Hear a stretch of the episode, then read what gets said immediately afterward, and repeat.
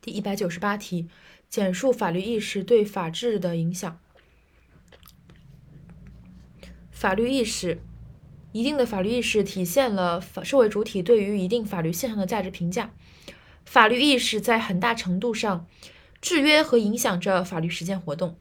就占统治地位的法律意识而言，它既渗透到法的制定和实践中，成为法律调整全过程时刻不可脱离的因素，又可独立于法律调整，发挥社会意识形态所固有的思想教育作用，巩固意识形态，巩固统治阶级的法律意识形态价值观，普及法律文化、法律知识，为实现法律调整、实行法治创造良好的思想心理条件。第一是思想心理条件。第二是制约的问题。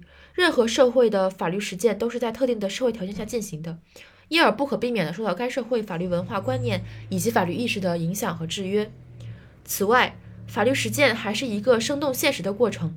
在一个急剧变化的社会里，随着从传统社会到现代社会的转型，法律也必然要发生变化。